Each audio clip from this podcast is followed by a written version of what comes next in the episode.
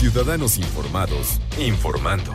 Este es el podcast de Iñaki Manero, 88.9 Noticias. Información que sirve.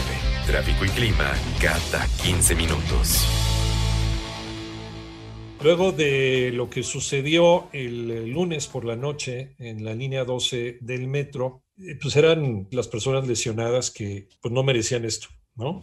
Nadie se merece una cosa así porque alguien volteó, porque alguien no se fijó, porque alguien no hizo su trabajo, o porque alguien de manera criminal, quién sabe, también puede ser, ¿no? No especulemos, sí, pero hay muchas posibilidades que se deben de contemplar, desde luego con los peritajes.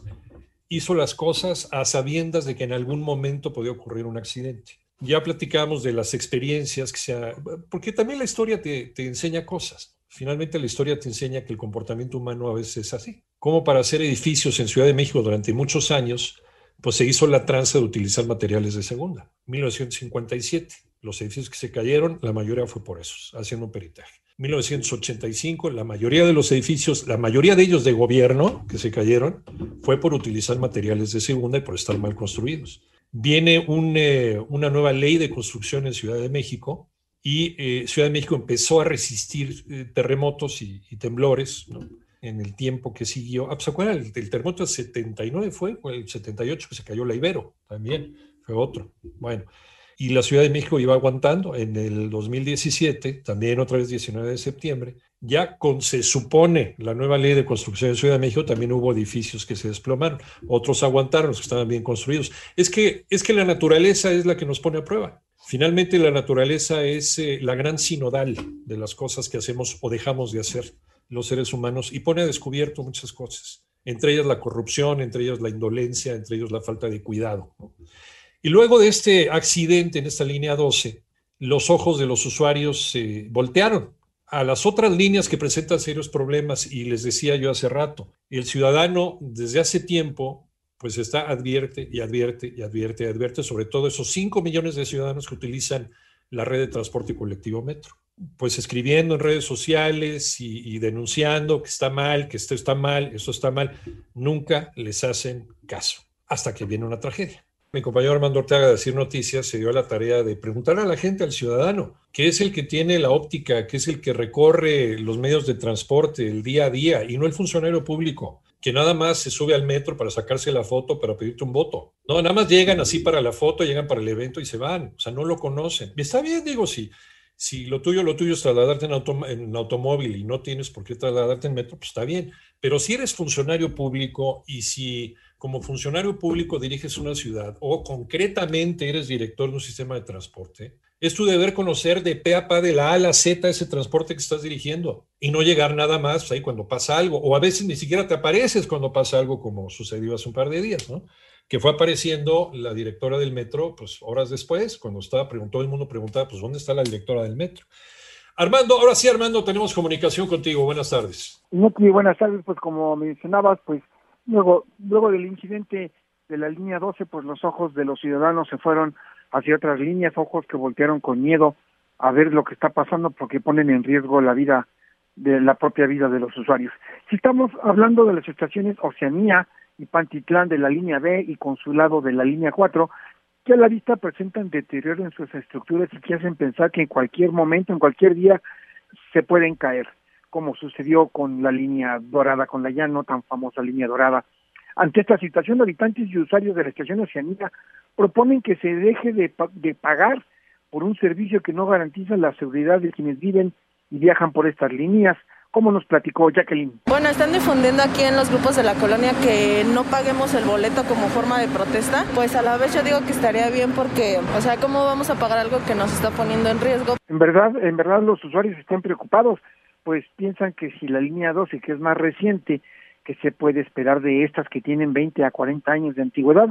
Así que Iván tiene un llamado para las autoridades. Yo como usuario y como vecino de la zona, yo les pediría una seriedad institucional en el sentido de que realmente no hagan reparaciones o maquillaje, que realmente hagan las cosas como son, como se deben. Habría que recordar que la estación Patitlán, que ha decidido los usuarios está en riesgo de colapsar, tiene 39 años, Oceanía de la línea B ya cumplió 22 años y Consulado de la línea 4 tiene 40 años. Tan solo en las primeras dos transitan diariamente alrededor de un millón de personas, así que un accidente alcanzaría a miles de usuarios, al menos en heridos, eh, en dañados. Humberto dice que sí da miedo y advierte de lo que pasa en estaciones como Oceanía, pero que las autoridades, perdón, para que las autoridades tomen las medidas necesarias, mientras que Roberto se resigna a lo que pueda pasar. Escuchémoslo. Bueno, sí, sí da miedo. La estructura toda se está asumiendo, sí da miedo. Los tiempos de Dios son perfectos. Uno nunca sabe cuándo se va a ir. Solamente Dios sabe cuándo te va a pasar las cosas. Eh, es así como cientos de fotografías en las redes sociales con denuncias como las que aquí escuchamos, es que una vez más la ciudadanía, la que a diario utiliza el metro, le está avisando a las autoridades para que se eviten tragedias como la del lunes, como la del lunes 3 de mayo y ojalá y tengan la sensatez de escucharnos. En este recorrido, Iñaki, pudimos, pudimos ver que al menos en esta línea B que transita sobre Avenida Oceanía, pues se ven severas separaciones de las ballenas entre sí y bueno, en el piso se notan las, como en muchas partes se esta valla que ponen en el medio de los carriles, pues se está levantando porque en algunos lugares se ha sumido, se ha hundido y en otros lugares se ha levantado. Entonces, pues aunque la estructura esté bien hecha, pues el piso no, no garantía nada aquí. A, a ver, y, y, atento llamado a la doctora Claudia Sheinbaum. ¿Cuándo manda una cuadrilla de ingenieros allá a revisar? ¿no? ¿En, ¿En qué lugar es esto que nos dices, Armando?